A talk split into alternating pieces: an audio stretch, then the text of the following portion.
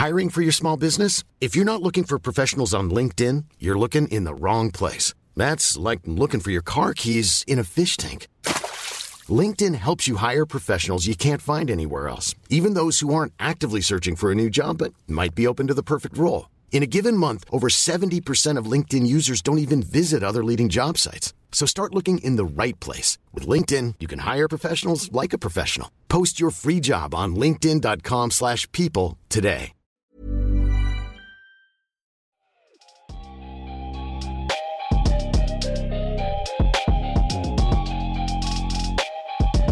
Salut à tous, c'est Ben, vous écoutez l'épisode 181 du podcast Dunk Hebdo, premier épisode depuis le début de la saison régulière, mais plutôt que parler de cette jeune saison et de tirer des conclusions hâtives, nous allons revenir sur les dernières prolongations de contrats Pascal Siakam, Jalen Brown ou encore Bud. Ils sont tous passés à la banque, ils ont tous prolongé, l'occasion pour nous de revenir un peu sur cette draft 2016 dont les joueurs comme que je viens de citer ont pu être prolongés. Pour ce faire, j'ai avec moi Madiane, ça va Madiane? Salut, ça va? Ça va très bien. Allez, c'est parti.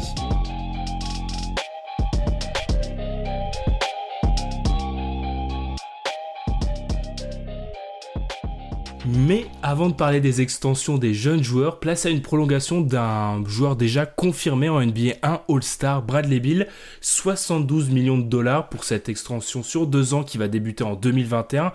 Une extension surtout, et c'est ça qui est très important, qui empêche, je vais vous faire court avec toutes les explications CBA euh, indigestes, Bill ne peut pas être tradé dans les six prochains mois. Vous faites rapidement le calcul, il peut pas être tradé donc avant la trade deadline, donc il sera pas échangé pendant la saison régulière, donc Bill va être Bradley Bill un Washington Wizard pendant toute la saison 2019-2020, et ça, Madiane, est-ce que c'est pas une vraie victoire pour le front office des Wizards, alors que Bill était dans absolument toutes les rumeurs de trade depuis 5 mois.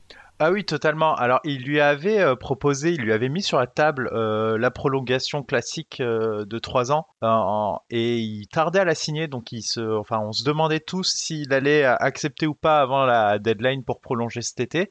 Finalement, ben, il a enlevé une année sur les trois. il veut, à mon avis, du coup, jouer un super max en 2022 vu qu'il a sa dernière année en option. Et s'il fait une All NBA, il pourra, il pourra effectivement être éligible à ce fameux à ce fameux Supermax. Donc à mon avis, euh, c'est un deal gagnant-gagnant entre eux, c'est-à-dire que Bill parie sur lui-même, les Wizards sont pas obligés de l'échanger dès cette saison et peuvent euh, avoir plus de valeur cet été euh, avec, avec potentiellement une équipe qui se serait foirée dans sa quête du titre cette saison.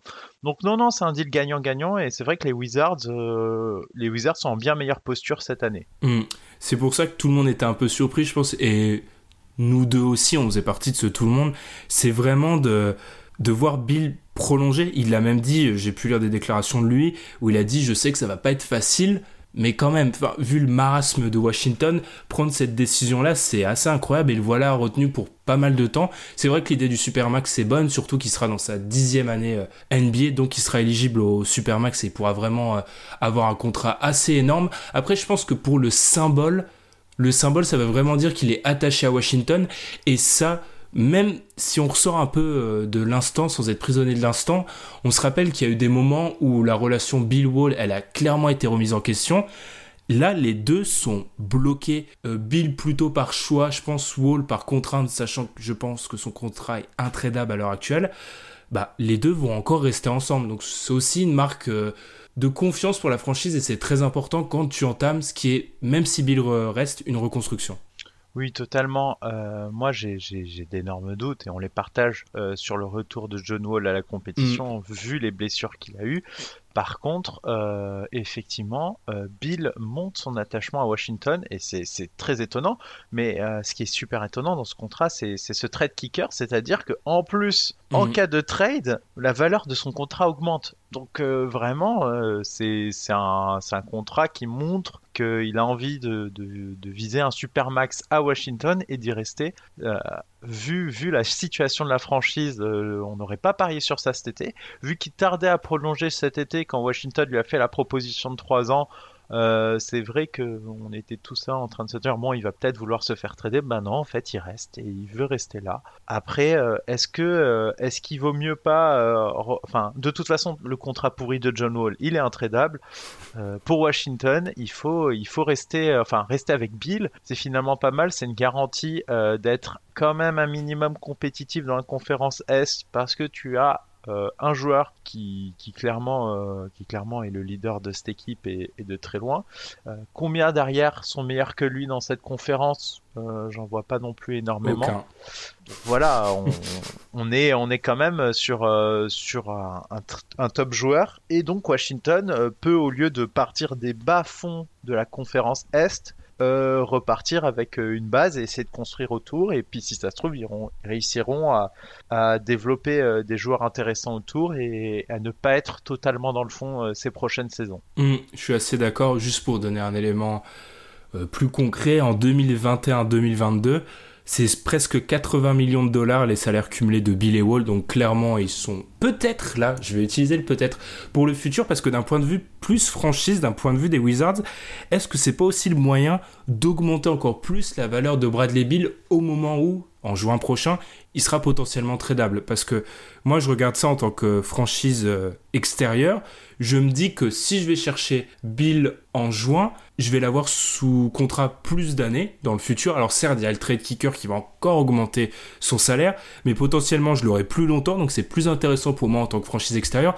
Donc les Wizards pourront demander une plus grosse contrepartie. Difficile à dire.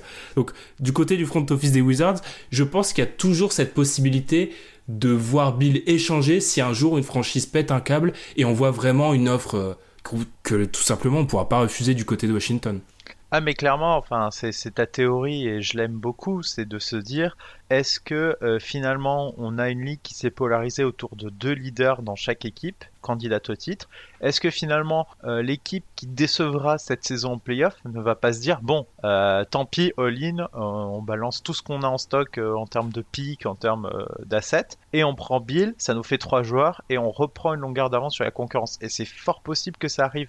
Donc c'est vrai que cet été les franchises qui ne réussiront pas à faire des playoffs satisfaisants vont clairement avoir avoir, euh, un, pari, euh, disons, plus facile à tenter parce que Bill a un contrat un peu plus long et qu'ils pourront le garder. Hmm. Puis dernier élément, on sait que Bradley Bill, c'est un joueur qui a eu des problèmes de blessure au début de sa carrière. Ça, ça le laisse tranquille visiblement. Ces deux dernières saisons, il a joué 82 matchs, ce qui était loin d'être garanti vu encore une fois son début de carrière.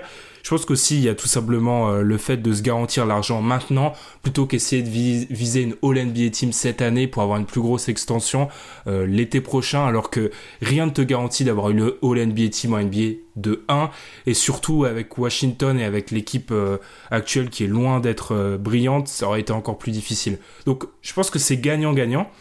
Je sais pas si tu as quelque chose à rajouter là-dessus, mais moi, ma vraie question maintenant, on a parlé un peu avant d'enregistrer, c'est comme je l'ai dit en ouverture, Bradley Bill était le joueur que tout le monde visait en cas de trade. Maintenant, le voilà pour cette saison au moins pas disponible. C'est qui maintenant que tu vas aller chercher si tu es une équipe, je euh, je vais pas citer de nom encore, la, saison vient à peine de commencer, mais si tu es une équipe favorite pour le titre et qui se rend compte très vite que il manque quelque chose. C'est qui le prochain joueur sur la liste? Parce que là, on a vraiment l'impression, comme tu l'as dit, avec les joueurs, les duos partout, qu'il n'y a pas vraiment de joueurs disponibles de, gros, de calibre All-Star qui pourraient faire la différence et vraiment mettre une équipe au-dessus de la meute. Hmm. Non, alors euh, moi, quand on en avait discuté, j'avais parlé de Kevin Love, qui est toujours à Cleveland. Euh, est-ce que, euh, est-ce que Cleveland a, a, pas intérêt à échanger Kevin Love? Il l'avait prolongé.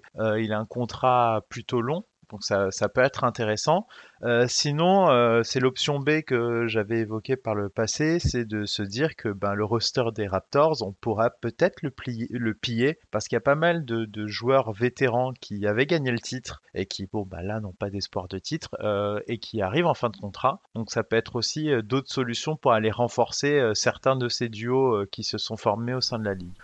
Ah, voilà mes deux options. Tu, tu vois pas, par exemple, euh, je vais balancer un nom qui revient souvent, euh, à de, souvent, oui, même euh, pas besoin de rajouter autre chose, un CJ McCollum, par exemple, ou quelque chose, un joueur comme ça être potentiellement disponible. Parce qu'en fait, à la place de ces franchises ambitieuses, je sais même pas si Love ou un des joueurs des Raptors c'est suffisant. Non, c'est pas suffisant, mais mais je crois pas que CJ soit Enfin, j'ai du mal à voir Portland euh, bouger CJ, ou en tout cas voir Portland le bouger euh, sans, sans que quelque chose se passe avec, euh, avec leur franchise player Damien Lillard. Moi, je pense qu'ils ils ont, ils ont prolongé les deux d'ailleurs récemment. CJ, il a, il, a, il a mangé une petite prolongation. Donc j'ai du mal à le voir bouger et même je alors sans offense pour CJ McCollum qui a fait un excellent game set en playoff contre contre les Nuggets j'ai du mal à voir en quoi il te fait passer un cap parce que ben, d'un côté du terrain oui mais de, en défense euh, enfin je pense que c'est très compliqué à ajouter dans un roster en cours de saison. Alors le même problème se pose avec euh, Kevin Love mais il, apporte quelque chose d'un peu différent peut-être avec euh, quelqu'un qui peut jouer post 4 pivot et écarter énormément la défense. À voir. Moi CJ j'ai du mal à le voir bouger de Portland cette saison. Ok donc on va peut-être on va peut-être avoir une saison où, en cours d'exercice, aucun euh, gros joueur ne se fait euh, échanger. C'est possible, hein. Ce serait assez surprenant, mais là, à l'heure actuelle, c'est vrai que niveau option, on peine assez à trouver une option qui pourrait vraiment changer d'effectif euh, et qui ferait une vraie différence. Parce que c'est ça aussi qui est important. Bien sûr que les Lakers et, et consorts vont essayer de se renforcer encore plus, mais peut-être pas avec des options qui feront des, des vraies différences. Bon, on a, on a, parlé de, on a parlé de Bradley Bill. Je pense pas qu'on parlera beaucoup des Wizards cette saison, on va être honnête. Hein, ça. Donc on, aura parlé d'eux. On va venir sur les joueurs un peu plus jeunes, quoique certains dont on va parler sont quand même plus vieux que Bradley Bill. faut quand même remettre ça en contexte. Hein. C'est ce qui est assez incroyable. Mais avant de parler de ça, avant de parler des extensions, je sais que Madiane, tu voulais nous parler de. Tu, on en avait parlé un peu, de, un peu avant de débuter l'émission de pourquoi on a eu, on a eu quand même beaucoup d'extensions sur les dernières heures, sur les derniers jours. Alors qu'on a eu un été relativement calme à ce niveau-là, mis à part Ben Simmons et Jamal Murray, on a eu dans les derniers jours, les franchises se sont activées. Euh, tout à fait, parce que finalement, euh, ben, on, va, refaire un petit billet. Euh, tous les joueurs en fin de contrat rookie, s'ils ne sont pas prolongés après cette deadline, bah, restent en contrat rookie pour euh, leur, leur dernière année et ensuite deviennent free agent protégés. Donc ça veut dire que la franchise qui les a draftés ou qui possède leur contrat à ce moment-là garde la main et peut s'aligner sur n'importe quelle offre. Le truc, c'est que on a bien vu, bah, c'était la free agent, bah, c'est celle du même été, c'est celle de 2016. On a vu des contrats dans tous les sens partir avec les Nets qui s'étaient fait une spécialité de balancer des énormes offres sur les free agents protégés pour forcer les équipes à s'aligner. Ah, ils ont été très bons là-dessus. En tout cas, euh, on a vu beaucoup de, free agents protégés euh, avoir, avoir des énormes contrats euh, au-delà de leur potentiel et je sais que tu as proposé pas mal de choses pour réformer cela parce que c'est un sujet qui, qui t'énerve un peu. En tout cas... Énormément. Voilà. en tout cas, euh, là, cet été, il n'y a pas beaucoup d'équipes qui ont du cap. Donc finalement, ces free agents protégés, ils n'avaient aucun intérêt à venir se pointer à la free agency parce qu'ils pouvaient se taper des situations, par exemple à la Netherlands Noël, où ben t'arrives, tu négocies ta franchise et ta franchise se dit ben attends, euh, va chercher un contrat euh, sur le marché et puis soit je matcherai, soit je matcherai pas et ces free agents se retrouvaient avec aucune offre parce que personne n'a de cap eh ben, il se faisait avoir finalement en définitive et signer des tout petits contrats et des contrats pas, pas géniaux. Donc là, finalement, les franchises, quand elles avaient envie de garder leurs joueurs et, si, les joueurs avaient tout intérêt finalement à négocier dès maintenant parce que c'est, je pense, le moment où ils peuvent négocier le plus d'argent parce qu'à la free agency, personne ne leur fera d'offre et en fait, en, free agency restreinte, si, personne ne peut te faire d'offres sur le joueur, finalement, on a bien vu euh, par le passé que les franchises qui draftaient ces joueurs bah, faisaient pas d'offres, laissaient pourrir la situation et ensuite euh, pouvaient avoir un, maximum de levier pour euh, négocier un tout petit salaire. Et je pense que de l'autre côté, ça peut, ça peut paraître totalement contradictoire ce que je vais dire, mais de l'autre, je pense que les franchises aussi ont voulu se protéger parce que le problème de la free agency quand euh, tu as un free agent restreint, c'est qu'il suffit d'une seule franchise qui décide, comme on a vu avec les Nets, de faire, euh, faire un peu exploser toute la free agency. Et on en parlera, je pense, à des joueurs très précis dont on va parler. Et je pense naturellement à Jalen Brown. Sur des profils très précis, Les ailiers, par exemple, il y a un historique d'ailiers, euh, on va penser à autoporteur directement, qui arrive à avoir des offres à cette free agency, à ce marché d'agents libres, totalement disproportionné par rapport à leur niveau. Parce que c'est des profils rares qui vont attirer les convoitises. Là, en tant que franchise, si tu décides de les prolonger dès maintenant, ça peut paraître un peu cher dans certains cas, on va en parler pour Jalen Brown, mais je pense que se mettre à l'abri, ça n'a pas de prix. Si je peux faire des rimes euh, pauvres, euh, tu as vraiment besoin de ne pas mettre. Il y a certains profils de joueurs qui, je pense, faut pas risquer d'amener à la, à la free agency.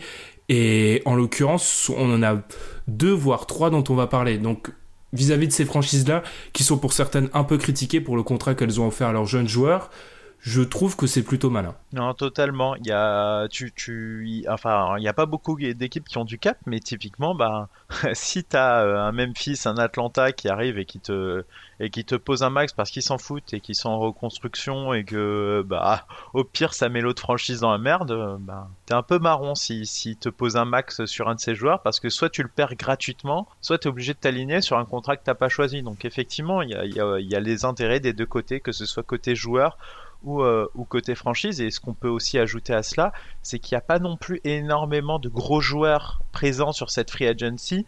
On va considérer que le cas d'Anthony Davis euh, a l'air quand même, enfin, sauf surprise, euh, de jouer du côté de Los Angeles.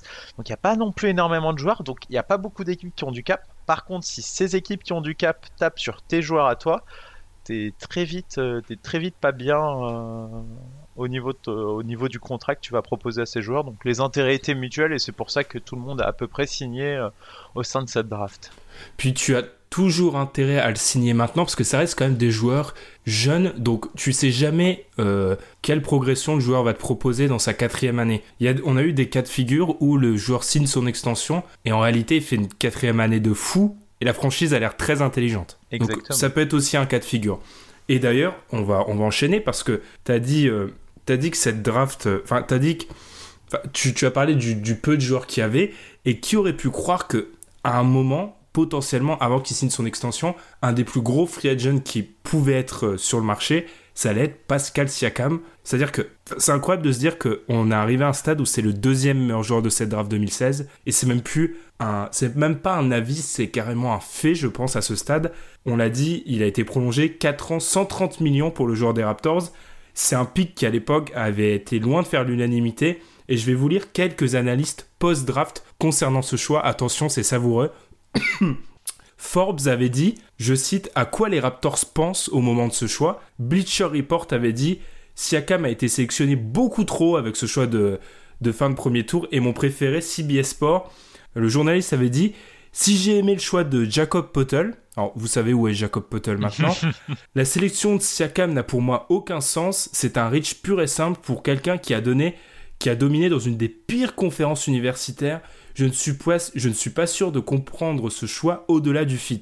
Donc je pense que les conclusions qu'on peut tirer, Madiane, c'est que de 1, juger une draft 24 heures après, c'est d'une stupidité sans nom. Et de 2, que Siakam, clairement, on est sur une évolution incroyable à ce stade. Ah non, mais totalement. Enfin, Siakam, euh, il est quand même, enfin, il est MIP, mais mais on l'a pas. Enfin, ah, il y a deux trois qui font les malins en disant euh, oui, on l'avait vu venir. Alors euh, moi, perso, la saison de Siakam l'an passé, c'est playoff. Surtout, ah, je les voyais pas venir. Et clairement, Siakam, euh, on a bien vu au moment euh, de toutes ces bails autour euh, bah, du, départ de Kawhi Leonard vers les Clippers, il y a eu un moment où il y a eu des coups de poker qui ont été tentés en, pensant à des trades Pascal Siakam, Paul George pour, essayer de faire, faire en sorte que Kawhi reste à Toronto. Enfin, Enfin, faut se rendre compte que on parle de Paul George quand même contre mhm. Pascal Siakam.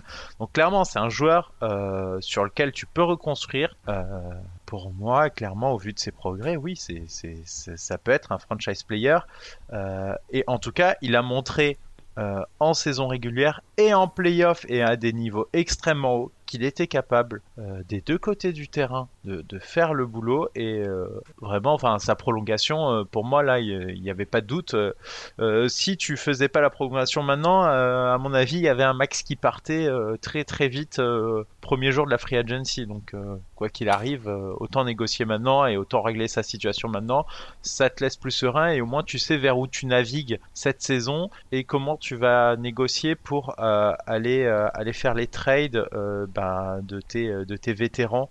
Enfin, moi, je, je, je, je, prends le parti de dire que Toronto ne doit pas à tout prix garder ses vétérans pour aller faire aller un tour de playoff ou deux. pour moi, ils doivent, ils doivent repartir et puis, et puis, et puis reconstruire autour, autour de Siakam. Tu as dit deux choses. Alors, pas, déjà, par rapport au contrat, il faut savoir que si Siakam est dans une All-NBA ou est défenseur de l'année, ça passe en super max. C'est un peu la même structure que Joel Embiid il y a mm. deux ans de ça par rapport à sa prolongation. Surtout, le truc le plus important que tu as dit, c'est d'après toi, il a donné les gages pour être franchise player. Je pense que c'est le vrai débat autour de Siakam à l'heure actuelle. C'est est-ce qu'on a devant nous un franchise player? D'après toi, c'est un franchise player dominant Pascal Siakam euh, Oui, parce qu'en fait, finalement, il est, il est peut-être resté euh, dans, dans, dans l'ombre d'un, Kawhi qui est un joueur extraordinaire euh, l'an dernier. néanmoins, il y a quand même eu des. Enfin, Kawhi a, a eu un énorme load management et à chaque fois que Kawhi n'a pas été absent, il n'a pas montré qu'il n'était pas capable de prendre cette équipe. Alors, ok, c'est plus simple parce qu'il avait des vétérans. Il avait Kylori, effectivement, qui est le vétéran et le symbole de, cette franchise. Néanmoins, euh, enfin, il n'y a pas de. Pour moi, il y, a, quand même peu de doute euh, sur le fait qu'il peut devenir un franchise player. Alors, euh, là, on va pas s'engager. je pense que la saison est bien trop, bien trop tôt pour pouvoir le dire mais moi, c'est quand même l'impression que j'en ai eu. Et surtout, il y a souvent des joueurs qui n'arrivent pas à passer le palier des playoffs. Et lui, euh, au playoff, il a quand même réussi. Enfin, sans, lui, il serait pas champion, clairement. Euh, ok, Kawhi était très fort, mais lui aussi était là. Et euh, il a montré pendant les playoffs qu'il était capable, justement, de, d'aussi, d'aussi performer.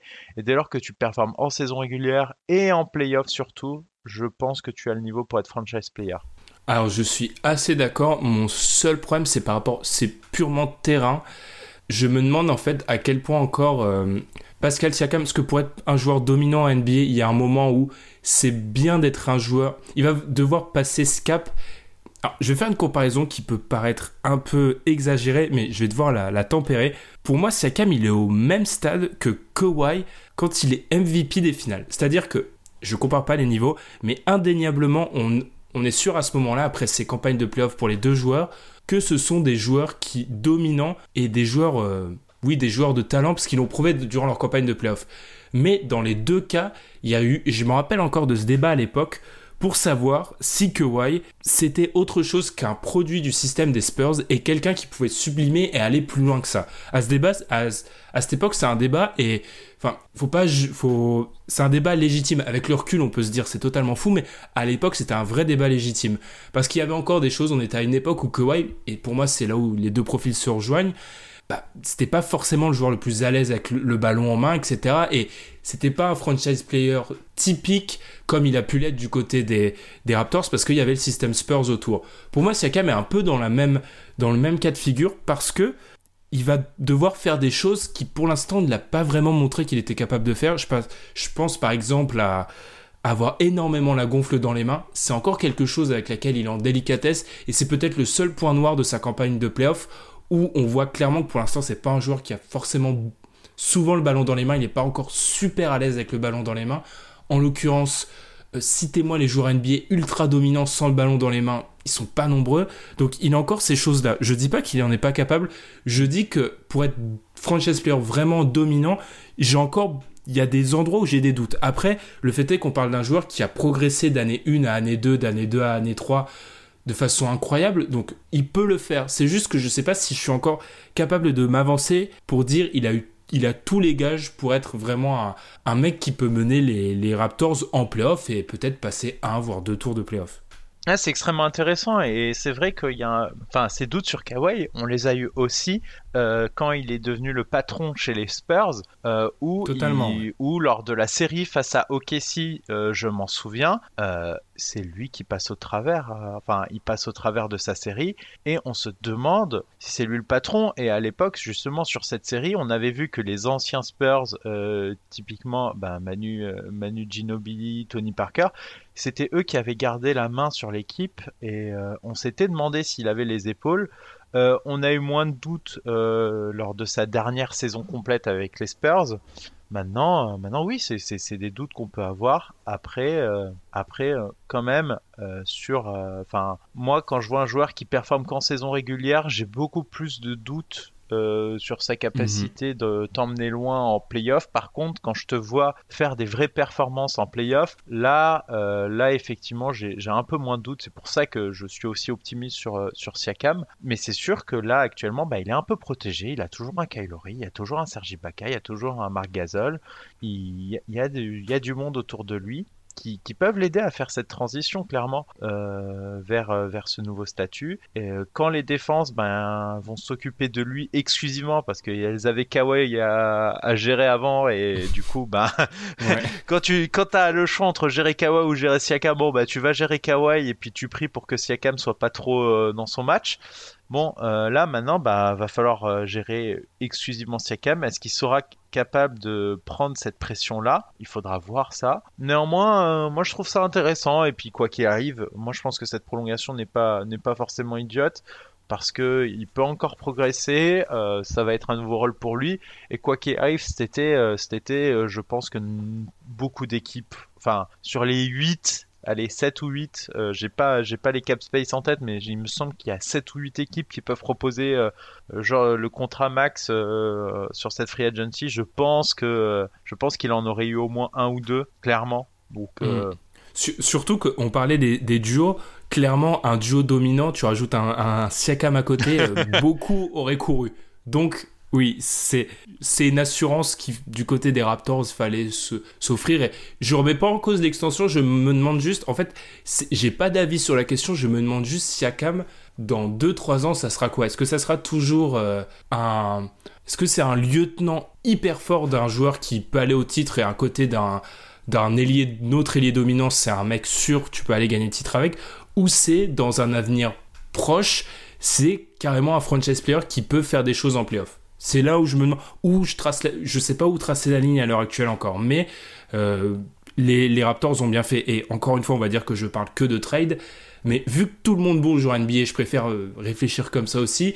Je pense que ça sera toujours un profil de joueur qui sera intéressant et donc c'est pas un contrat sur lequel dans 3-4 ans, on... enfin de toute façon dans 3-4 ans, dans 4 ans il sera fini, mais c'est pas le genre de contrat qui pourrait faire très très mal aux Raptors dans quelques années. Il sera, ça sera toujours une pièce qu'on pourra bouger. totalement et clairement euh, t'as as deux forts joueurs tu rajoutes Siakam euh, bonjour bonjour Mhm. euh, bonjour euh, ce qui peut arriver parce qu'il a montré encore une fois c'est il a une référence en playoff et une lourde référence donc euh, clairement Ça c'est des, ça c'est des petits tacles pour certains joueurs qui ont rien fait en playoff. Je, je, je, je co-signe. Donc clairement, enfin, il peut, il peut clairement, clairement faire saliver beaucoup, beaucoup, beaucoup, beaucoup de franchises. Donc son contrat est tout à fait tradable, tradable et très bien tradable. Ok, bah on a parlé pas mal de Siakam, on va parler des, autres joueurs. Je vais donner un nom. Pourquoi je vais parler de Rajon Rondo? Parce que Rajon Rondo, c'était le dernier joueur des Celtics à avoir signé une extension après son contrat rookie. Ça datait, ça datait de 2009. Dix ans après, Jalen Brown lui succède. Hein, c'est quand même 10 ans pour les Celtics sans re-signer un, choix draft. 4 ans, 115 millions de dollars, mais là on entre dans des, des- contrats qui sont pas entièrement garantis. Alors pour faire simple, il y a 4 millions de contrats non garantis qui pourraient probablement avoir parce que c'est euh, sur des critères comme jouer plus de 65 matchs, que son équipe obtienne plus de 49 matchs ou, euh, ou atteindre le second tour des playoffs, des choses qui sont potentiellement euh, que Jalen Brown devrait atteindre, et d'autres beaucoup plus incertaines, par exemple être MVP, défenseur de l'année, ou dans une All-NBA. On souhaite que ça à Jalen Brown, mais ça paraît plus Mhm. improbable à l'heure actuelle. On a parlé de cette extension entre nous, et Alan a dit un truc assez intéressant. Je le cite, moi je dis surtout que ça signifie la fin de la lune de miel, je veux des progrès. Et il y a eu un peu le même type de déclaration pour Danny qui parle d'un pari pour le futur. Est-ce que c'est aussi comme ça que tu vois le contrat de Jalen Brown, euh, Madian C'est vraiment euh, plus sur le long terme qu'il faut le comprendre? Oui, oui, oui, clairement. Euh, il vaut pas actuellement euh, l'argent qu'a mis Boston dans mm. ce contrat. Euh, ça, je, on trouvera personne pour aller nous affirmer ça. Après, euh, ben c'est quand même justement, tu m'as un peu volé mon argument. C'est le premier rookie depuis bien, bien, bien longtemps du coup à, à, prolonger. Et du coup, ça prouve pour moi autre chose, enfin, que tu n'as pas mentionné, mais peut-être que tu seras d'accord, c'est que là, Boston, c'est fini les accumulations d'assets, ça a l'air fini, euh, et puis euh, on regarde la free agency, etc. Non, là, ils ont mis euh, les contrats sur les joueurs qu'ils voulaient. ça sera pareil, du coup, à mon avis, sur, sur tout, tous les contrats qu'ils auront à prolonger euh, que le scénario qu'on a eu avec Jalen Brown parce qu'ils vont être coincés maintenant. Est-ce que Jalen Brown va progresser assez pour justifier ce contrat? Euh, Je ne sais pas. Par contre, ce que je sais, c'est que euh, il y avait pas mal d'équipes, à mon avis, qui été étaient capables de dégainer un contrat dessus parce que c'est quand même un joueur qui te donne l'impression qu'il a du beaucoup de potentiel et c'était pareil mhm. à sa draft, je m'en souviens, on se disait bon, euh, c'était limite, il y avait certains qui disaient que c'était un peu rich de mémoire, mais d'un autre côté, mais d'un autre côté, on se disait tous oui, mais le potentiel est quand même là et euh, bon ben après après quelques saisons, on se dit toujours la même chose. Maintenant, euh, la, la, saison dernière a été plutôt compliquée pour tout le roster des Celtics et je ne jugerai aucun des joueurs des Celtics définitivement parce que clairement ça n'a pas matché dans cette équipe. Euh, est-ce que, est que le fait euh, déjà d'être dans une ambiance qui va être plus saine cette saison, euh, ça va l'aider? Je pense que oui. Donc à partir de là, ben, on peut partir, on peut partir du principe que, que ça va progresser et qu'il va réussir à justifier. Par contre, ça peut devenir aussi assez vite une catastrophe industrielle cette affaire. C'est vrai que en gros, alors encore une fois, ce ne sont pas les contrats qui jouent sur le terrain, Dixit Tom, mais il est payé comme un très fort titulaire borderline All-Star. En gros, c'est on tape dans ça. Clairement, tu l'as dit à l'heure actuelle, c'est pas son niveau de jeu. Je pense que c'est un pari pour l'avenir. Je suis d'accord avec tout ce que tu as dit. C'est la fin aussi des, de l'accumulation de choix de draft. Après, j'entends la petite voix d'Alan qui me dit, même s'il ne me parle pas, c'est le. Depuis Rondo, c'est en gros le seul qui euh, justifie une extension de contrat rookie. ce qui est vrai aussi, c'est un argument que j'entends. C'est un argument tout à fait valable. s'entendre. Après, comme tu l'as dit, il faut, attendre de la progression. On n'a que trois matchs euh, pour l'instant, mais encore une fois, il repart sur des standards un peu compliqués à 3 points. Il est à 4 sur 15 pour l'instant. Enfin, il a encore du mal à se mettre en route. Après, pour Jalen Brown, comme beaucoup de jeunes Celtics, tu as parlé de la saison dernière. Moi, je pense qu'il faut même un peu élargir le, l'analyse et se dire que pour un joueur comme Jalen Brown, pratiquement sur ses quatre années en NBA, à chaque fois il a dû s'adapter à un nouvel effectif, à de nouvelles ambitions. C'est pas facile pour un joueur qui se cherche parce que clairement, si défensivement Jalen Brown, ça reste un athlète et même si parfois c'est inconstant, ça reste un très bon défenseur. Offensivement, quand tu veux progresser et que tes responsabilités, ça passe d'une campagne de playoff où tu es l'option numéro 2 ou 3 un début de saison régulière l'année dernière où tu es option 5 ou je sais pas combien, c'est assez difficile de, progresser dans ce contexte-là. Là, il a eu son contrat, ça veut dire que le front office lui fait confiance, on va lui donner des responsabilités. Les deux prochaines années, j'aime bien cette expression de fin de lune de miel qu'a utilisé Alan.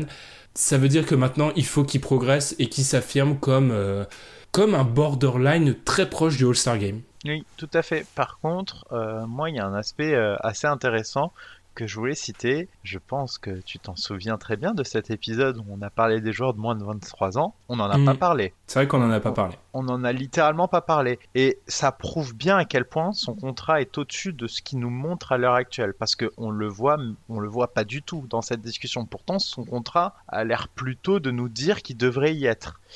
Donc euh, quand même attention, hein. C'est pas non plus. Fin... Je te, je te sens pas super convaincu.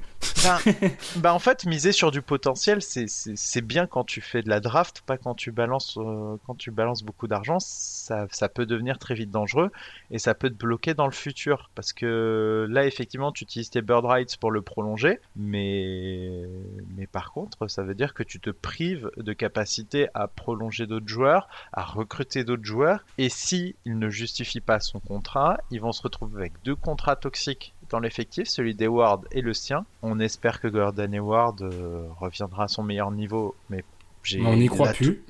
Il l'a, il l'a toujours pas montré, donc moi je, je crois que ce que qu'est-ce qu'on montre, il l'a pas montré, il l'a pas montré, donc on, enfin, on va pas, on va pas épiloguer là-dessus. Pour le moment, Eward ne justifie pas son contrat. Si t'as un deuxième joueur qui ne justifie pas son contrat, t'es juste bloqué au niveau de ta masse salariale avec des joueurs qui n'ont pas le rendement que tu attends d'eux.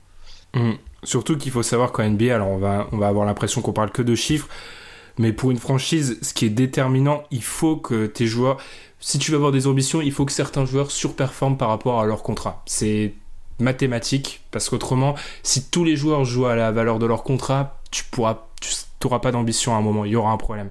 Et justement, par rapport à ça, avant qu'on clôture le chapitre Jalen Brown, je trouve ça intéressant, j'ai entendu ça dans le podcast de Sam Vecini, où on expliquait que, en fait, avec ce contrat, c'est là où ça rejoint ce que tu as dit par rapport à l'évolution du projet Celtics, c'est que peut-être le plus grand atout de Jalen Brown, c'était sa valeur de trade, avec son petit contrat rookie, etc., pour un joueur qui reste bon.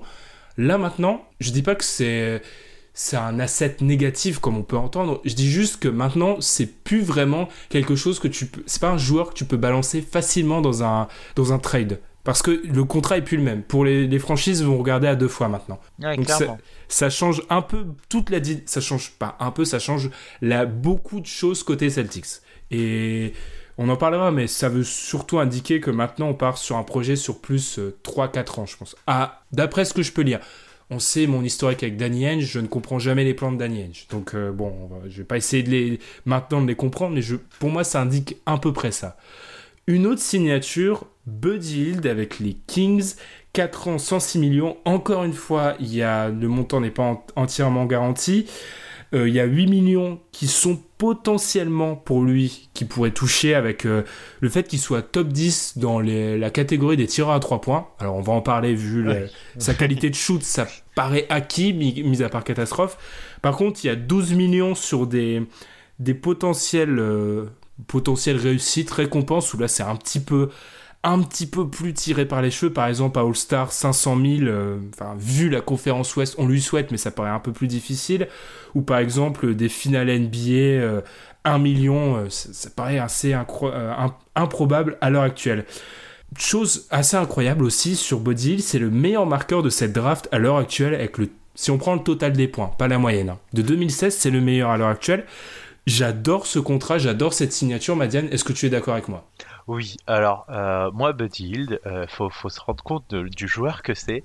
Juste en termes de tir à tour point, pour moi il y a Stephen Curry et il est quand même quasiment juste derrière parce qu'en fait il est à 42,7% à 3 points et il prend presque 8 tirs par match. Mais en fait, faut, faut se rendre compte, en fait, il y avait, il y avait une très belle infographie sur la saison passée sur les tireurs à 3 points, avec un aussi haut volume, de 3 points pris, il n'y a que lui et Curry. Alors il est derrière Curry, très largement, parce que Curry est incroyable, mais il est quand même, enfin, avec ce volume-là, c'est le seul à avoir un tel pourcentage de réussite. Donc oui, clairement, enfin, pour moi... Si je peux, si je peux juste te couper, parce que j'ai une stat en plus qui va dans ton sens, parmi les 54 joueurs qui ont pris le plus de shoot à 3 points depuis son entrée dans la ligue, donc euh, il est entré, bah, il est dans sa troisième. sur les trois dernières saisons, parmi les 54 joueurs qui ont le plus tiré, il est quatrième au pourcentage. Les seuls qui font mieux, c'est Corver, Curry, Ingles. Non mais c'est ça. C'est incroyable. Hein. Hmm. Moi je enfin moi je, je, comprenais pas quand il a mis le coup de pression Kings sur son contrat. Moi, je comprenais pas. je me dis, mais de toute façon, ils vont recruter qui à la free agency? Non, il faut le prolonger. Hmm. Non, mais c'est vrai. il l'a euh, dit lui-même, ça. Hein. Il l'a même, il l'a dit lui-même. Sacramento n'est pas une destination pour les agents libres. Donc, c'est euh, vrai. Il l'a dit lui-même. Donc voilà.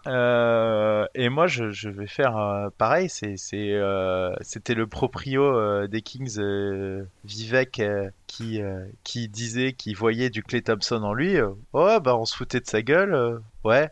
peut-être pas en fait. Parce que vraiment, c'est un énorme shooter. Et dans la ligue actuelle, avoir un type qui shoot autant, enfin Mm. aussi bien avec autant de volume, mais en fait, il y a que lui et Curry, clairement. Donc euh, sur la saison dernière en tout cas, parce qu'il a énormément progressé.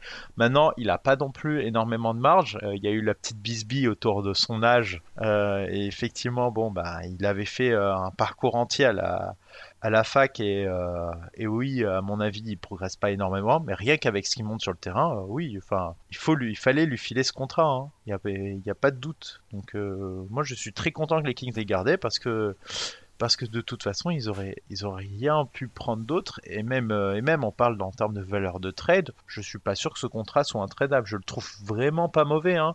Ouais, ouais. Mm. Ouais, je suis vraiment d'accord avec toi. On parlait de l'âge 27 ans le 13 décembre, donc si on fait le petit calcul, en gros, tu l'auras pour la fin de sa vingtaine.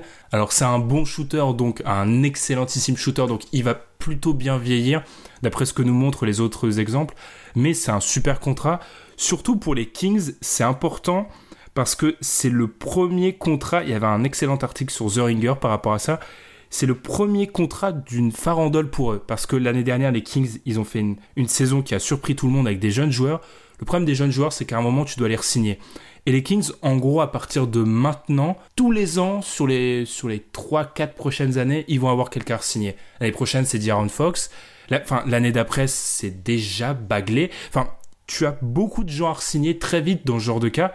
Et tu peux très vite te plomber à un salary cap si tu donnes beaucoup à la première personne. En l'occurrence, Bud dans la dernière année de son contrat, il prendra même pas 14% du salary cap. C'est parfait pour un joueur, tu l'as dit, dans la NBA euh, des années, on peut même parler des années 2020 maintenant, ça vous fait tous peur, moi le premier, hein, ça fait peur de se dire qu'on pourra parler bientôt comme ça. Mais dans cette NBA-là, avoir un shooter élite parmi les meilleurs de la NBA, c'est très important. Alors comme tu l'as dit, il progresse pas énormément, ça reste un défenseur qui est en difficulté, il provoque très très peu de pertes de balles, c'est probablement un des arrières qui provoque le, peu, le, le moins de pertes de balles à NBA. Il y a ces défauts-là, mais j'ai envie de dire qu'on est dans, un, dans une NBA où quand tu as un shooter et que tu n'es pas cataclysmique en défense, tu peux jouer sur le terrain. Oui, oui, totalement. Donc euh, moi, moi, je, je suis très favorable à cette extension et je trouve limite qu'ils n'ont pas payé si cher que ça pour ce Non, que non, c'est en non, tout non. cas. Ils ils s'en sont bien sortis. Et comme je l'ai dit, je pense que c'est de bon augure pour eux. Parce que aussi, le problème des franchises comme les Kings qui ont été en galère pendant des années, c'est souvent de, de faire un peu n'importe quoi vis-à-vis de la gestion des contrats. En l'occurrence, celui-là, il est, il est plutôt bon pour, euh, pour la franchise. Il nous reste encore du temps, on a pas mal d'autres joueurs à, à parler. Tu veux partir sur qui, Madiane? Je te laisse le choix pour la suite. Allez, Dejounte Murray. Ah, alors, il faut savoir que Madiane, avant qu'on enregistre, j'ai cru comprendre qu'il aimait bien des gens de Temeray. Je te laisse parler. Alors, euh, j'ai été surpris par cette prolongation parce que je m'y attendais pas, euh, pas du tout même parce qu'il quand même il sort d'une saison blanche et euh, et je je l'ai pas, enfin défensivement il a montré, mais offensivement ça reste très frustrant ce qu'il a montré sur les saisons précédentes. Donc moi je m'y attendais pas, moi je m'attendais à ce que les Spurs attendent la fin de la saison.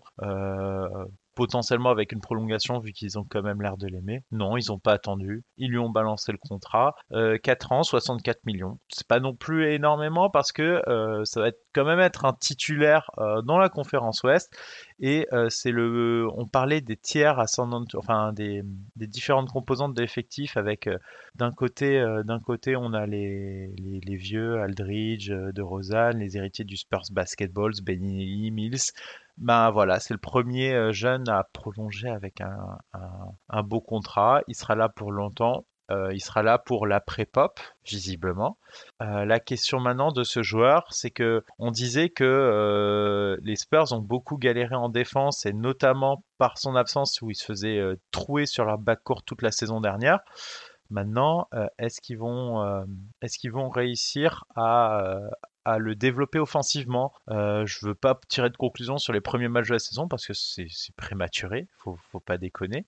Néanmoins, euh, néanmoins, du peu qu'on a vu, c'est peut-être possible qu'il ait réussi à profiter bah, de sa longue absence pour, euh, pour faire ce travail-là. Si euh, Dejon Temeray, euh, en plus de son travail défensif, commence à, développer des skills offensifs, enfin, ça, c'est un excellent contrat. Donc oui, moi je suis enthousiaste. Ils n'ont pas payé trop cher pour un titulaire. Clairement, il a montré que c'était un titulaire possible en NBA. Moi, j'aime beaucoup ce contrat, j'aime beaucoup cette prolongation. Et finalement, les Spurs ont, ont fait le qui reviendrait bien de sa blessure, et c'est ce qui leur permet de pas payer trop cher. Donc voilà. Je suis pas si enthousiaste par rapport à des gens de Temeray. Après, tu l'as dit, Popovic, à l'heure actuelle, on ne sait pas. Euh, ça se trouve, c'est sa dernière saison. Enfin, on ne sait pas, on est un peu dans le brouillard. Beaucoup des joueurs euh, cadres de l'effectif euh, bah, ont passé la trentaine, pour être honnête. Donc je me demande aussi à quel point les Spurs avaient le choix de le prolonger. C'est un peu ton joyau à l'heure actuelle. Il n'y a pas vraiment d'autres joueurs qui se détachent. Donc cette prolongation, après, c'est un risque toujours, parce que ça reste un joueur très jeune qui a connu une saison blanche. Donc en fait, on l'a vu quoi? Il a, fait son excellente saison sophomore et à part ça, en termes de, je sais pas, de, choses, de matchs sur lesquels on peut le juger, il y a très peu. Après, dans une NBA telle qu'elle est, c'est c'est un petit risque parce que ça reste un joueur qui offensivement a très peu montré. Après, euh, en fait, j'ai envie de dire, tant qu'il y a Popovic, je m'inquiète pas trop. Après, à voir comment ça sera géré ensuite. Mais ça veut aussi dire que pour les Spurs, c'est aussi une adaptation pour la suite. Parce que j'écoutais euh, le podcast de, Nate Duncan qui disait aussi très justement que euh, mettre des gens de Temeray dans ton effectif, ça veut aussi dire que c'est pas mettre une croix sur le fait d'être une énorme attaque, mais ça, veut quand même clairement dire que tu te projettes vers une structure défensive forte plus que euh, grosse attaque, tout bêtement. Donc c'est aussi un choix pour l'avenir qui montre que les Spurs euh, ont choisi peut-être une identité pour la suite. À voir.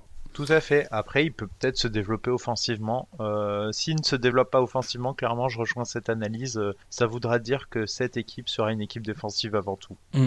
On, on peut peut-être enchaîner par le, le duo des Nets, parce que les Nets ont prolongé deux joueurs. Torian Prince, 2 ans, 29 millions. Caris Lever, 3 ans, 52 millions.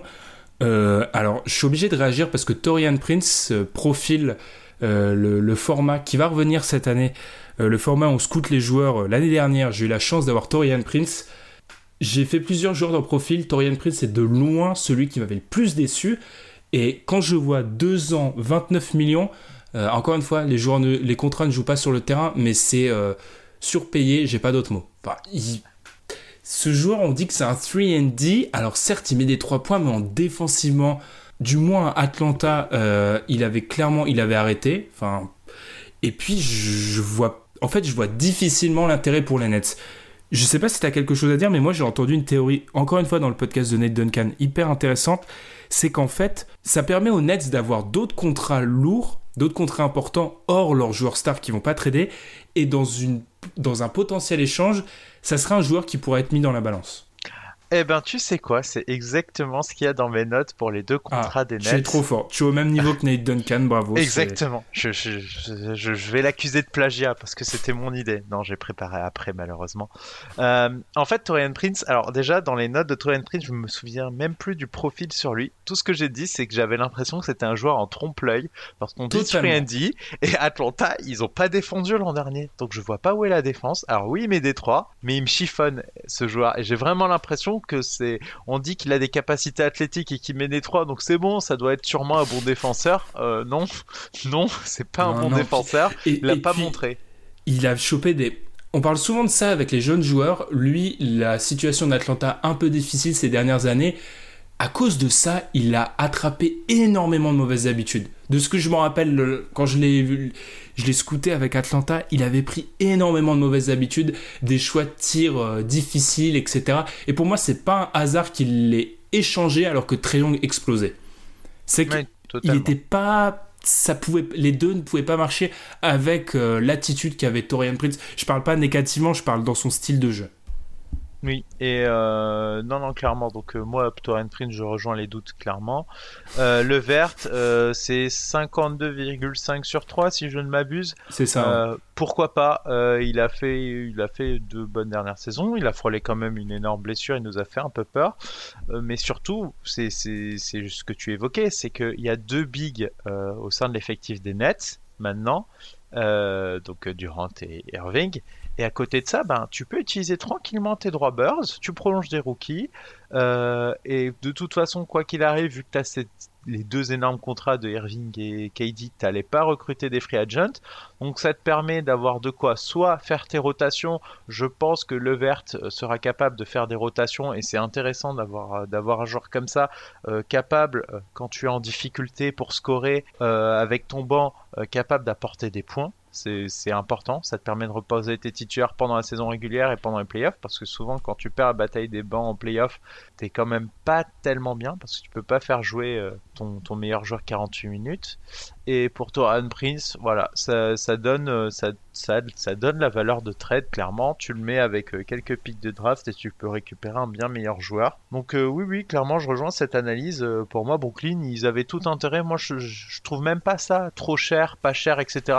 Je pense que c'est pas le sujet quand tu construis une équipe pour jouer le titre l'an prochain. Euh, tu, tu prolonges ce que tu peux prolonger, euh, ça te permet de gonfler ton cap. Euh, c'est des assets qui sont pas non plus intradables parce que c'est pas non plus des contrats ultra longs, notamment mhm. pour Toran Print c'est deux ans. Donc finalement, je trouve pas ça aberrant. Un contrat expirant la saison prochaine de Toran Prince, je pense que ça peut s'échanger. Ouais, oui, oui totalement. Ouais c'est aussi une indication sur la valeur que tu, tu accordes aux joueurs. Oui, clairement, quand tu as deux ans. Parce que si euh, clairement c'était un joueur qui, c'était un jeune, un jeune défenseur ailier qui peut shooter à 3 points, tu le signes pas deux ans, tu le bloques sur 4. Exactement, ça, ça a beaucoup de valeur. Enfin, un 3D dans la NBA moderne, mais, mais c'est, ça a une valeur énorme. C'est le truc dont tout le monde. Euh, on fait, on, fait, on fait que ça, en fait, de parler de ça. Donc, tu ne le signes pas pour deux ans et 29 millions, sachant comme, comme tu l'as sous-entendu, que cette année, les Nets, ça va plus être du rodage et voilà, il y aura toujours KD, le fantôme KD, on, va se demander toute l'année s'il va revenir ou pas. Mais en tout cas, t'as pas les ambitions que tu auras en 2020-2021 où là, clairement, c'est le titre. Donc, euh, tu l'as dit, ça, un contrat expirant de, de Torian Prince sera échangeable. Donc, c'est globalement pour les Nets, c'est ce qu'il fallait faire. Surtout que le Vert, ça reste un joueur, je pense, qui globalement est extrêmement apprécié par les fans et peut-être même par les front office. Donc il fallait pas risquer de le voir euh, s'échapper, surtout dans une équipe qui joue le titre. Il est hyper intéressant, donc non, bonne opération pour les Nets. Est-ce que c'est pas l'inverse des Pacers avec Damontas Sabonis? 4 ans, 77 millions, alors que c'était un joueur qui était pas partant, mais on se demandait un peu, on se demandait avec la cohabitation avec Miles Turner, il allait être fait de quoi l'avenir de Damontas Sabonis? Est-ce que tu, là je vais même pas dire ce que tu en penses, est-ce que tu comprends cette extension? Non, non, non, non, non, non. Euh, c'est cher, c'est cher, euh, surtout pour un joueur qui jouait 25 minutes l'an dernier. Euh, bon, ben, il a, il a réussi à retranscrire en NBA ce qu'il réussi, réussissait à faire en université à Gonzaga euh, c'est un, un, très bon rebondeur. Euh, il a un bon sens du placement. Euh, par contre, là, clairement, maintenant, il est titulaire et on lui demande pas la même chose. Parce que jouer contre les bancs de la conférence Est, c'est une chose. jouer face aux titulaires, c'en est une autre. Est-ce qu'il va réussir? Alors, il va avoir plus de minutes parce qu'il va être associé à Turner. il a intérêt à augmenter son rendement pour justifier autant d'argent. Maintenant, il y a autre chose. C'est que Tad Young n'est plus aux Pacers. Euh, et est-ce qu'ils avaient. Enfin, je pense qu'ils voulaient rester compétitifs et que dans ce cas, ils ne pouvaient pas se permettre de l'échanger. Ils n'avaient pas envie d'aller avec à la, à la free agency. Donc c'était soit tu l'échanges, soit tu le prolonges. Et visiblement, le, le garçon s'est montré gourmand et a réussi à attraper ce contrat. C'est pas non plus une aberration ultime. Ça reste cher quand même. C'est un bon joueur. Le contrat en soi et la, la prolongation est pas folle c'est plutôt dans le contexte Spacers que ça me laisse pantois, parce que on peut me dire ce qu'on veut, l'association Turner-Sabonis, de ce que j'ai vu, elle n'a pas prouvé qu'elle était exceptionnelle. je pense clairement qu'il va falloir faire un choix à un moment entre les deux. Euh, logiquement, le choix aurait... Encore un autre joueur que sur lequel j'ai fait profil d'ailleurs, Miles Turner l'année dernière. Euh, je pense que Milestone, ou c'était Pierre, là j'ai un problème de mémoire. en tout cas, il y a eu un profil sur Milestone, on vous invite à aller l'écouter. Et globalement, la plupart des joueurs dont on parle, il y a eu des profils sur eux l'année dernière, donc n'hésitez pas à aller sur notre chaîne YouTube et rechercher ça sur les plateformes où vous nous écoutez. Tu vas devoir faire un choix entre les deux et Miles Turner pour la NBA moderne est plus intéressant. Après, Sabonis reste un, ça reste un intérieur euh, classique NBA. Il va faire, c'est une machine à double-double. Défensivement, il y a peut-être des petites questions. C'est pas un joueur qui va écarter excessivement la défense adverse. Mais c'est juste qu'en fait, je me demande, j'ai l'impression qu'on pousse l'échéance vis-à-vis de ce choix entre les deux intérieurs. On, on veut pas se décider et à un moment, on va falloir se décider. Surtout que maintenant, tu payes les deux alors que la cohabitation, elle est loin d'être parfaite. C'est ça qui me laisse un peu... Je me pose des questions. Après, si euh, en juin prochain, euh, un des deux est échangé, ok. C'est juste que là, je me demande, on fait quoi du côté des Pacers? J'ai pas l'impression qu'il. En fait, voilà, c'est ça le pire. C'est que tu dis que tu ne crois pas en Turner Sabonis. Les Pacers ne croient pas en Turner Sabonis non plus. C'est ça qui est incroyable. C'est que les mecs ne croient pas dans leur association. C'est ce qui a fuité quand même. Et finalement, il prolonge Sabonis. Alors, est-ce que euh, c'est pas un souci qu'ils avaient rien en échange quand ils ont essayé de l'échanger Je pense que s'ils avaient eu une bonne offre, ils l'auraient prise. Ils en ont visiblement pas eu. Et du coup, bah, ils se sont retrouvés dos au mur en mode, bon, bah, soit on le prolonge, soit on tente une restricted euh, free agency. Sauf que tu te dis, ben maintenant qu'il est titulaire, euh, au cas où euh, le bougre nous fait une bonne saison, il risque de nous coûter cher. Et voilà, tu te retrouves à le prolonger. Je pense que c'est ça qui s'est passé dans, au sein du front office. Alors ils ont essayé de bien jouer et finalement, ben, ils se sont retrouvés un peu coincés. C'est un peu dommage pour eux. Mm. Et là-dessus, je pense qu'on va conclure. Avant ça, un petit mot sur euh, les joueurs non signés et Brandon Ingram en premier chef, qui aurait pu parier que ça allait être le deuxième choix de la draft, unanime à l'époque qui allait pas être sélectionné, euh, pas être prolongé, pardon. Euh, je sais même pas quoi dire par rapport à Brandon Ingram. C'est un joueur que, comme beaucoup de, fans NBA, je pense, je l'observe, je continue à voir ce qu'il peut faire, mais je commence à me dire que ce qu'il fait actuellement et ce qu'il peut faire sont deux choses différentes, et je commence à me dire que le potentiel que j'entrevois ne va jamais se matérialiser. Non, moi aussi j'ai l'impression, euh, c'est un joueur qui a pas l'air, euh, qui a l'air assez discret en fait. Et euh, on avait des doutes quand, au moment de sa draft, sur le fait, est-ce que c'est vraiment un joueur qui peut devenir un lieutenant, ne serait-ce qu'un lieutenant d'un franchise player et beaucoup de gens disaient non parce que ne serait-ce qu'en NCAA, il a parfois refusé des tirs de la gagne. Donc ça montrait quand même qu'il n'avait pas non plus le caractère de vouloir prendre les choses à son compte. Bon, euh, maintenant, euh, maintenant, il est, euh, il est au Pélican. Il a quand même montré de belles choses. Enfin, défend, quoi qu'il arrive, quoi qu'il arrive, de toute façon, vu sa longueur de bras, il peut pas mal défendre, à moins de le faire exprès. C'est vrai que il est quand même pas mal aidé à ce niveau-là. Voilà. Après, offensivement, il a quand même montré parfois de belles choses je pense qu'il est dans un meilleur contexte. Euh, ça peut être un Dark Horse euh, sur, euh, sur un, gros contrat cet été. Il peut faire une bonne saison parce qu'il est dans un contexte plutôt. J'aime beaucoup cette équipe des Pélicans. Donc je trouve que c'est un bon contexte pour lui pour essayer de se développer loin des lumières, loin des projecteurs qu'il n'a pas l'air d'avoir apprécié tant que ça à Los Angeles. Mais je peux comprendre, c'était quand même le bordel. Donc voilà, je pense qu'il sera dans un meilleur cadre et qu'on pourra vraiment conclure sur lui cette saison. Donc attention parce que il est, pour moi, il est candidat à un gros contrat cet été. Mmh. Surtout que c'est une des conséquences de ces extensions. Les joueurs, tu en as parlé, les joueurs disponibles cet été, ça commence vraiment à... Il y en a peu en fait il y en a très peu et c'est sûr que quand il y aura peu d'offres, même s'il n'y a pas beaucoup d'équipes avec du cap, Brandon Ingram peut être une solution. Après, à voir, c'est vrai que Ingram, encore, on est quand même sur un. Après trois saisons, on est sur un joueur qui a montré beaucoup de flash, mais on attend de voir la constance sur une saison et, et tout simplement le potentiel, euh, surtout offensif. Je pense que c'est ça peut-être la grosse déception, c'est que défensivement, tu l'as dit, il a des grands segments et il peut être, c'est un joueur intéressant défensivement, même s'il aura toujours ces déficits au niveau de la, la masse, euh, sachant que c'est un joueur extrêmement fin. Après, offensivement, même s'il y a le shoot, le shoot reste inconstant. Enfin, globalement, on a l'impression que c'est pas encore un joueur fini. Et c'est peut-être pour ça qu'on ne l'a pas prolongé, aussi parce que côté Pelicans, euh, on a peut-être, on a besoin de l'évaluer aussi à voir pour la suite. Mais c'est un joueur qui m'intrigue et pour la... ça va être assez intéressant de le voir. Je, grille peut-être Pierre, mais pour moi, c'est un joueur clairement sur lequel il faudrait se pencher et faire un profil parce que je serais pas surpris tu l'as dit, un max pourrait, pourrait être là. On pourrait aussi parler d'un joueur qui, dans un an, est sur un contrat de un an où il doit prouver sa valeur. pour moi, il y, a, il y, a, plein de scénarios possibles avec Brandon Ingram euh, à l'été prochain et c'est ça qui rend son, son profil en l'occurrence assez intéressant. Totalement, je partage. Et ben là-dessus, je pense qu'on va conclure. Madiane, les gens vont nous détester. Euh, les, les, matchs recommencent, on ne parle pas. On ne parle pas de la saison, on parle grosso.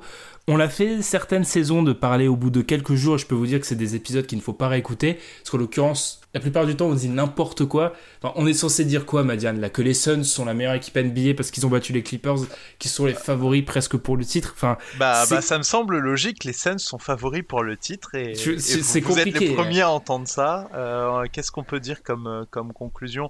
On peut dire que James Harden euh, est un mauvais joueur aussi. Et fini, complètement fini. Voilà, tu, vois, on peut pas, on peut pas risquer ça. Donc cette année, on a vraiment décidé de, de, de se concentrer sur ces contrats et aussi pour l'avenir de ces équipes avec Bradley Bill qui est quand même un élément super important parce que ça pouvait être un domino ultra important de cette saison et en l'occurrence il ne va pas tomber donc c'était aussi c'était intéressant d'en parler comme d'habitude pour ceux qui nous découvrent parce qu'on sait que c'est des périodes où la plupart euh, découvrent le podcast vous pouvez nous écouter sur les plateformes de streaming vous partout où vous écoutez vos podcasts. Spotify d'ailleurs, qui nous a cité avec d'autres. Ça nous, ça nous a fait plaisir avec d'autres podcasts NBA qu'on vous invite aussi à aller écouter. Podcast Addict, euh, Apple Podcast, n'hésitez toujours pas, 5 étoiles, ça nous fait toujours plaisir. Même si vous nous aimez pas, 5 étoiles, ce sera 5 étoiles, c'est super important pour nous, ça nous permet de, de, de, en fait, de monter dans les classements. L'algorithme de Apple est extrêmement compliqué à comprendre, mais ce que les gens ont pu en comprendre, c'est que 5 étoiles, c'est utile, donc n'hésitez pas, 5 étoiles. Et un commentaire, même négatif, ça nous aidera euh, à nous, à progresser, on, en prendra note, on essaiera de s'améliorer. Madiane, je vais te laisser parce que je pense que nous tous, maintenant qu'on a des matchs qui sont et des joueurs qui rejouent, on veut les admirer plutôt que parler des contrats de Torian Prince. Donc on va conclure cette émission. On se retrouve la semaine prochaine pour l'épisode 182 et d'ici là, bonne semaine, bon match. Salut. Salut. Want flexibility? Take yoga. Want flexibility with your health insurance? Check out United Healthcare Insurance Plans. Underwritten by Golden Rule Insurance Company, they offer flexible, budget friendly medical, dental, and vision coverage that may be right for you. More at uh1.com.